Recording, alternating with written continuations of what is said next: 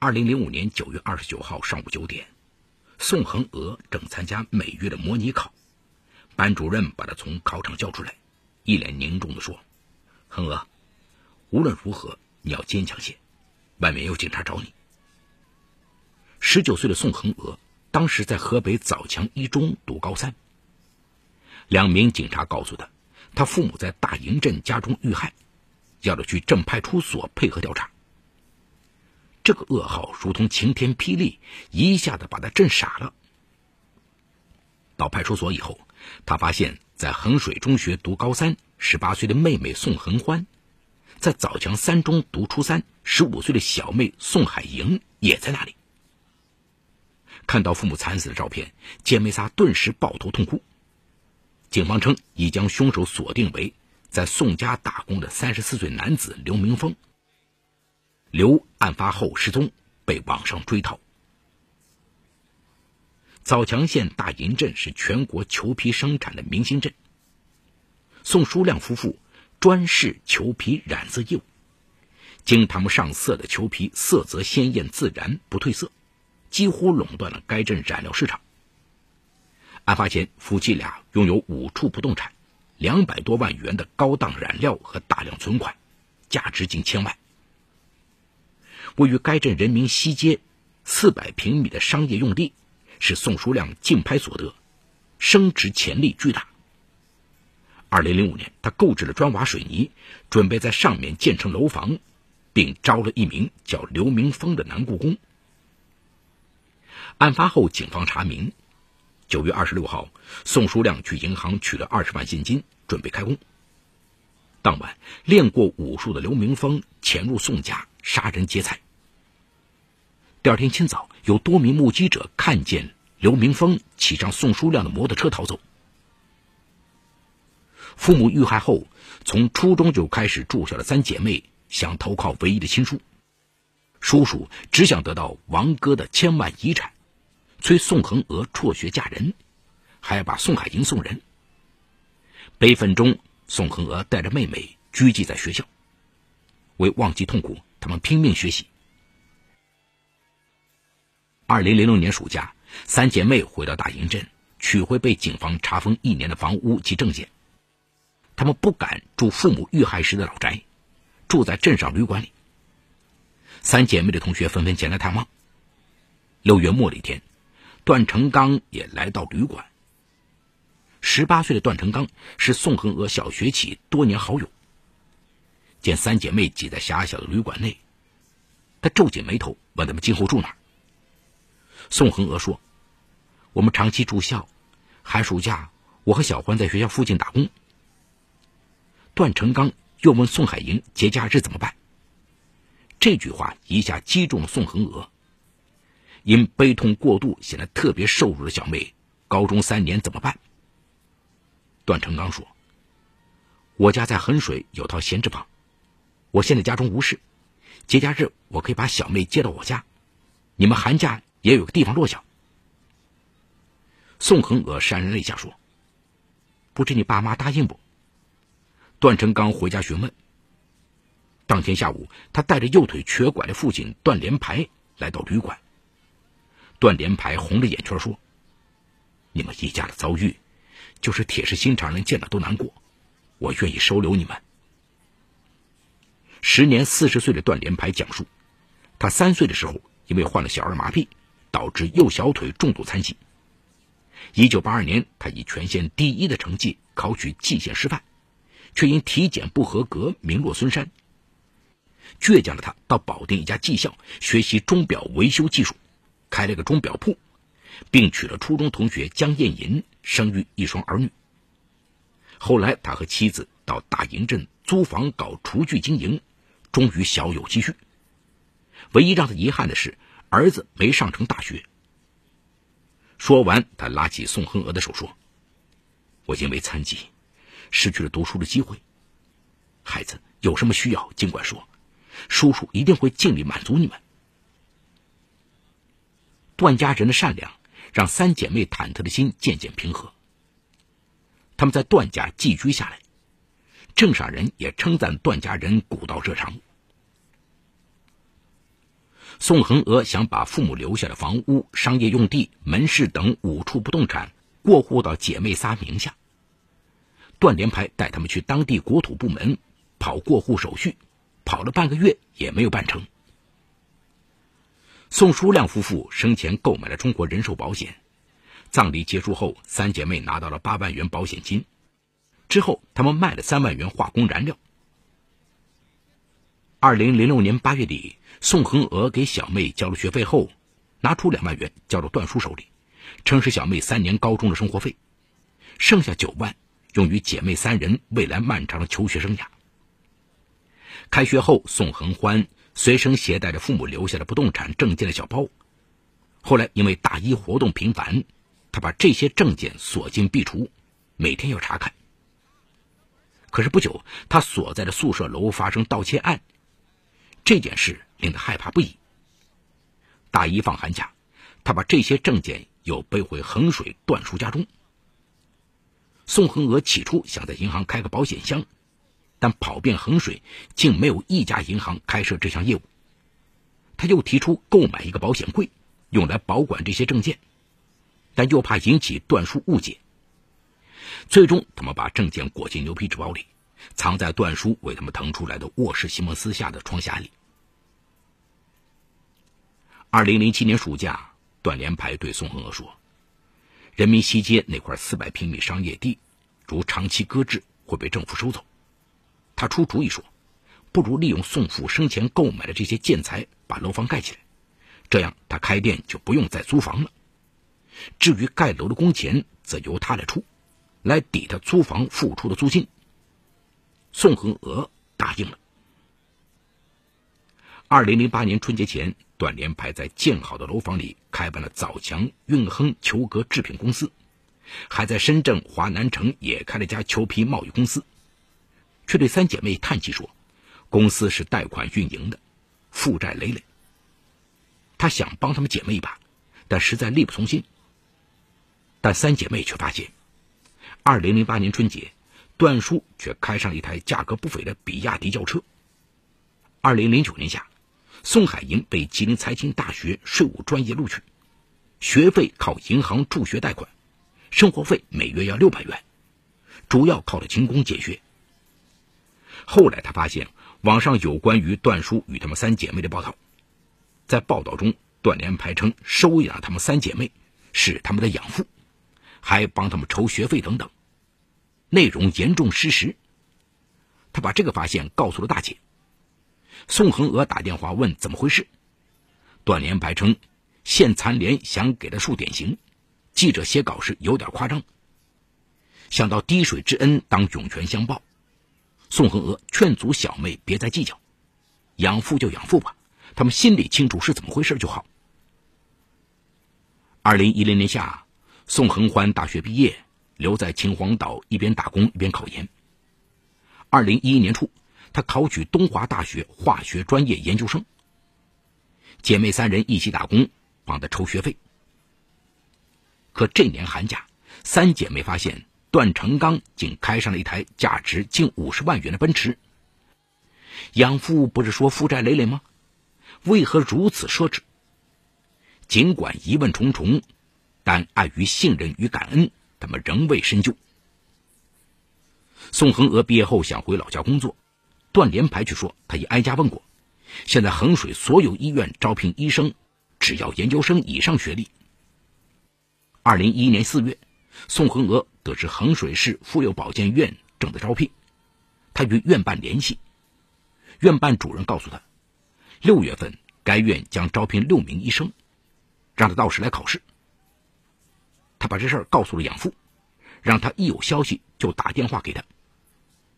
期间，宋恒娥在北京实习，等着从同学处得知该院招聘考试已开始，匆忙赶回时，招聘已结束。事后，他询问养父，段连排却称忘记了。这年七月，他应聘到河北围场县医院呼吸科工作。围场靠近内蒙古，进入十月就大雪封门。二零一二年春节，恰逢大雪封道，他留医院值班。除夕夜值班，四下鞭炮齐鸣，孤独的他眼泪潸然而下。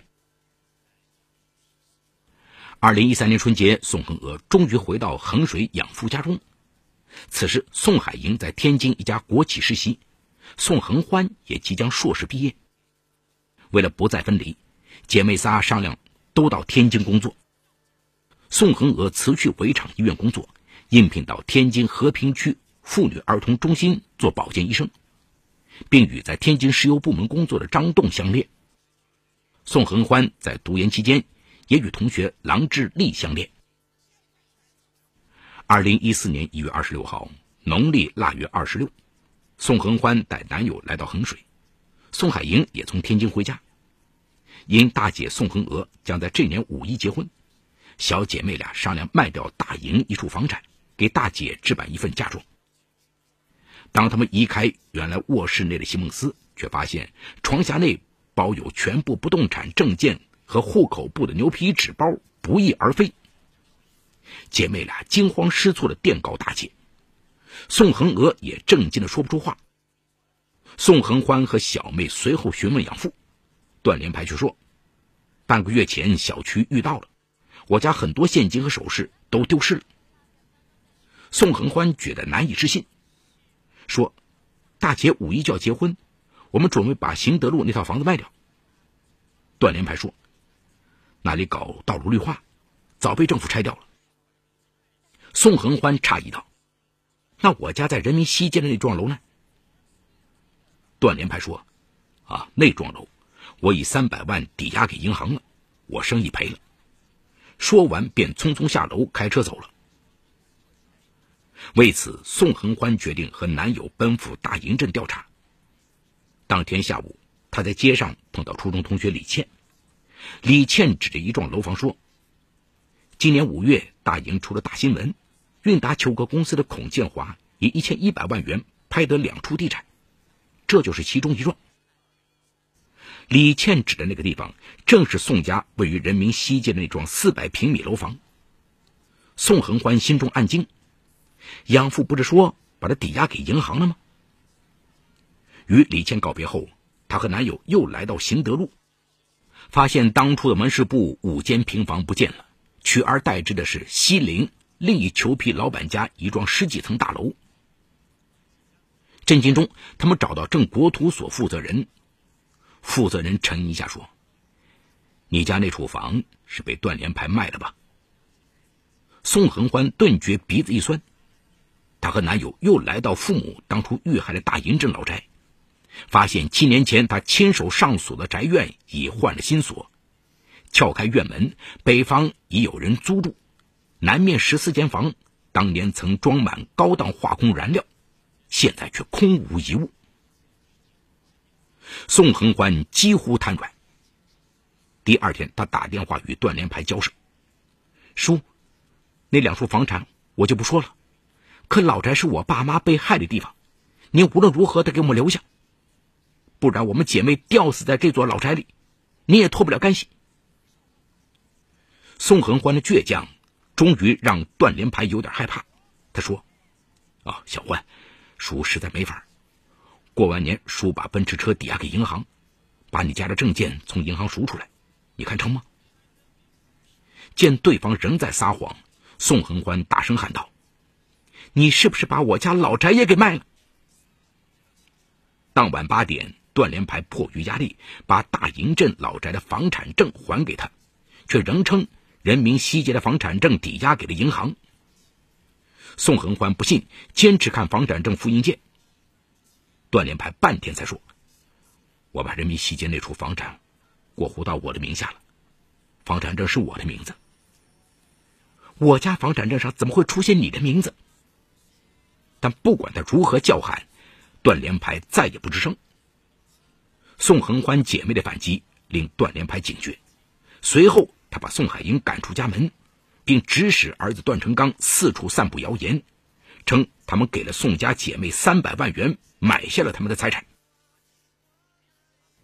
养父的举止令小姐妹焦虑而心寒。他们明白，要夺回父母的遗产，必须取得关键证据。这时，宋恒欢想起段连排有记日记的习惯，二十八号下午，她在小妹和男友的陪同下，当机立断进入段连排在大营租赁的家，结果发现了段连排伪造的证件、父母生前卖货的欠条，还有一本日记。在一百多页的日记中，段连排详实记录了他变更买卖两处房产以及卖掉燃料的过程。二十九号上午，姐妹俩去枣强县国土局调卷，工作人员出于同情，让他们复印了段连排过户人民西街房产的相关手续。一月三十号除夕，宋恒欢和男友小妹在衡水一家宾馆过了一个凄惶的年。宋恒娥在在天津单位值班。第二天，宋恒欢送男友回家。大年初二赶回衡水的宋恒娥意外接到段连排打来的电话。此时，他仍然希望养父回心转意，提出让段连排开车送他们回老家给父母上坟。段连排答应了。上完了坟，宋恒娥劝他去警方自首，他们会向警方求情。段连排拂袖而去。段连排的强硬态度将他们逼上了绝路。二月八号，三姐妹携带所有的证据向枣强县公安局刑侦大队报案。警方对他们提供的转让合同进行笔迹鉴定，很快鉴定结果显示，合同上宋恒娥和宋书亮的签字均系伪造。三月八号，警方以诈骗罪立案侦查，段连排闻讯潜逃。四月十六号，警方将其抓获。不久，他被正式批捕。综合段连排日记内容、采访相关知情人以及警方初步调查结果，可大致还原这起特殊诈骗案的真相。二零零七年，段连排厨具店盈利示威，他转手了厨具店，转营裘皮生意，需大量流动资金。经人指点，他悄悄把宋书亮夫妇留下的两百万元高档化工燃料。折价处理，所幸三姐妹并未发现老宅燃料的去向。二零零七年夏，借这笔资金，段连排在深圳市华南城租了一个商铺，开办了深圳太阳城皮革制品商行。二零零八年，段连排也很艰难，他向多家银行贷款，甚至借高利贷，但贷款需抵押。他找到宋恒娥姐妹藏在他衡水家中的证件，决定把宋家人民西街的房产作为抵押物，但这块土地使用证在宋书亮名下，他就伪造了一份协议书，内容为宋书亮以人民币五万两千元将大营镇人民西街四百平米的商业用地转让给他使用。协议时间是二零零五年元月一日，见证人为宋恒娥。随后，他又伪造了一份转让合同，时间为二零零八年十月二十号，后有死者宋书亮和他的签名画押。此前，他在帮宋海银代办身份证时，办了两张，给宋海银一张，自己留了一张。二零零八年十二月，他又成功的将人民西街的房产过户到自己名下。段连排用这套房产贷款。把公司经营的风生水起。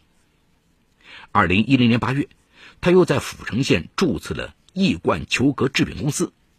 为了给自己和公司做宣传，他在接受媒体采访时称宋家姐妹是在他的帮助下才考取大学，并是他省吃俭用资助读书的。而当宋恒娥想在衡水找工作时，段连排生怕他发现他过户抵押他们家房产的秘密。找借口不让他回来。二零一一年八月，与宋家行德路门市比邻的李军站想扩地建房，段连排索性以三十四点一万元的价格将宋家门市偷偷贱卖给对方。二零一三年五月，段连排又把人民西街这块当年宋书亮夫妻付出生命的地方，以五百六十九万元的天价卖给了大老板孔建华，依靠从养女家不断吸血。段家公司迅速壮大，他还被评为枣强县首届十佳自强残疾人，并当选为县政协委员。虽然警方抓获了霸占父母巨额遗产的养父，但因不断回乡配合调查，宋恒娥、宋海英都丢掉了工作，宋恒娥的婚礼也被迫取消。多年来，三姐妹并没有忘记当年的血海深仇，他们曾数次前往凶手老家调查，目前他们仍在积极缉凶。好，故事说到这儿就告一段落。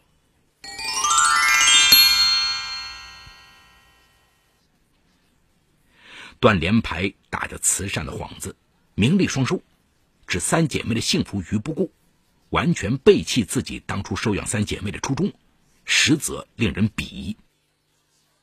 不过，三姐妹把近千万的房产等重要证件一直寄放在养父家中，养父曾经多次露出马脚，却毫无察觉。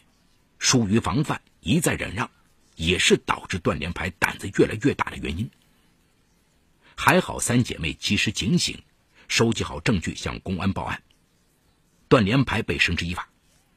根据刑法第二百六十六条，诈骗罪是指以非法占有为目的，用虚构事实或者隐瞒真相的方法，骗取数额较大的公司财物的行为。等待断联牌的，将是法律的审判。在生活当中，我们要学会信任，然而信任是有限度的。这个故事就警示我们：过度信任往往会疏于防范，导致对方的贪欲滋生。不能因为对方的举动毫无保留的信任，时刻都要有风险防范意识。